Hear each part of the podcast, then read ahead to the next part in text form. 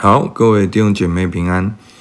好，我们今天来看到第二周的周四，提摩太后书第二章十四到十八节。好，我念给大家听。你要使众人回想这些事，在主面前嘱咐他们，不可为言语争辩，这是没有益处的，只能败坏听见的人。你当竭力在神面前得蒙喜悦，做无亏的工人，按着正义分解真理的道，但要远避世俗的虚谈，因为这等人必进到更不洁、不敬虔的地地步。他们的话如同毒疮，越烂越大，其中有徐米乃和非利图，他们偏离了真道，说复活的事已过。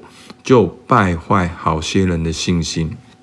好，前面两天呢，保罗讲到，好鼓励提摩太为什么要好与他同为福音同受苦难，就是讲到耶稣基督的啊，他是大卫的后裔，讲到耶稣基督的死里复活，讲到耶稣基督给我们的应许，要与他同死同复活，并且一同掌权。那今天十四节呢，就继续讲说。你要使众人回想这些事，好，这些事是什么事呢？就是前面讲到的应许，好，讲到我们与耶稣基督同死就可以同复活，所以你要使保罗对提摩太说，你要使众人回想这些事，在主面前嘱咐他们，好，是耶稣基督是大卫的后裔。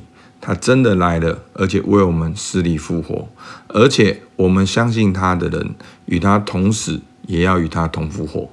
所以要嘱咐他们，好，不可为言语争辩，这是没有益处的。好，只能败坏听见的人。好，怎么会讲到争辩呢？好，我们先跳过十五节，好，来看一下十六跟十八节发生什么事情。好，就是。十六节说要远避世俗的虚谈，因为这等人必进到更不敬虔的地步。他们的话如同毒疮，越烂越大。啊，其中有徐米乃和非利徒。那保罗呢？他提到这个信仰和教训都是非常重要的。那当中的异端呢？他是直接指名道姓的说出来。那这些人呢？主要他们带来了什么问题？好，二章十八节。他们偏离了真道，说复活的事已过，就败坏好些人的信心。好，所以十我们要看到十八节才会知道发生了什么事。就是这些人呢，徐米乃跟非利图呢，应该不止他说，其中有哦这两个人，他们偏离了真道，说复活的事已过了。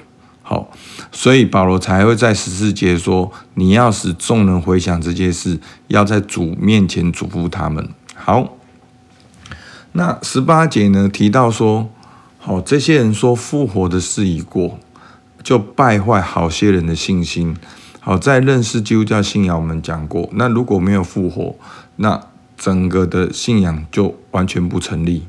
好，那你也没有死里复活。也没有身体复活这件事情，好，所以这是整个很重要的根基。那为什么当时的教会会这样呢？好，其实当时呢，他们会受到希腊化的影响，他们会有过度实现的属灵观，好，认识我们信仰是纯心灵的。好，其实这样的现象在教会里面也很正常，就是我们常常会把信仰变成哦，就是爱。就是自己感受，就是内心哦，你怎么想，好，这样就对了。好，其实这样有点类似当初的想法。好，所以这些人呢，他们认为信仰是纯心灵的。那我们其实信主了就是复活啦，所以也没有什么复活了。我们信主了就复活了。好，所以没有身体的复活，那身体的复活也不重要。好，那这是当时的一些的影响。但是呢，在今天的要节好十五节，保罗劝提摩太，你当竭力在神面前得蒙喜悦，好做无亏的工人，好就是要把该做的事情做好，然后呢，按着正义分解真理的道。那整个的重点呢，就是这个按着正义分解的道。那有很多好的，就是有一些不同的想法，但是呢，我看到了最主要的哦书籍，其实他们提到这个按着正义呢，就是垂直的去看。好，因为整个新约圣经的，这按着正义分解真理的道呢，就出现这一次。那其实他的意思就是，好像在切石头、切木头，要一切要一刀这样子切过去，好，就是垂直的砍。好，其实应用在这上下文，就是说要按照直接的意思来解释圣经。好，那直接的意思是什么呢？好，透过上下文，我们就会知道说，就是耶稣基督就是道成肉身的主，为我们死里复活。每一位基督徒都有复活的盼望。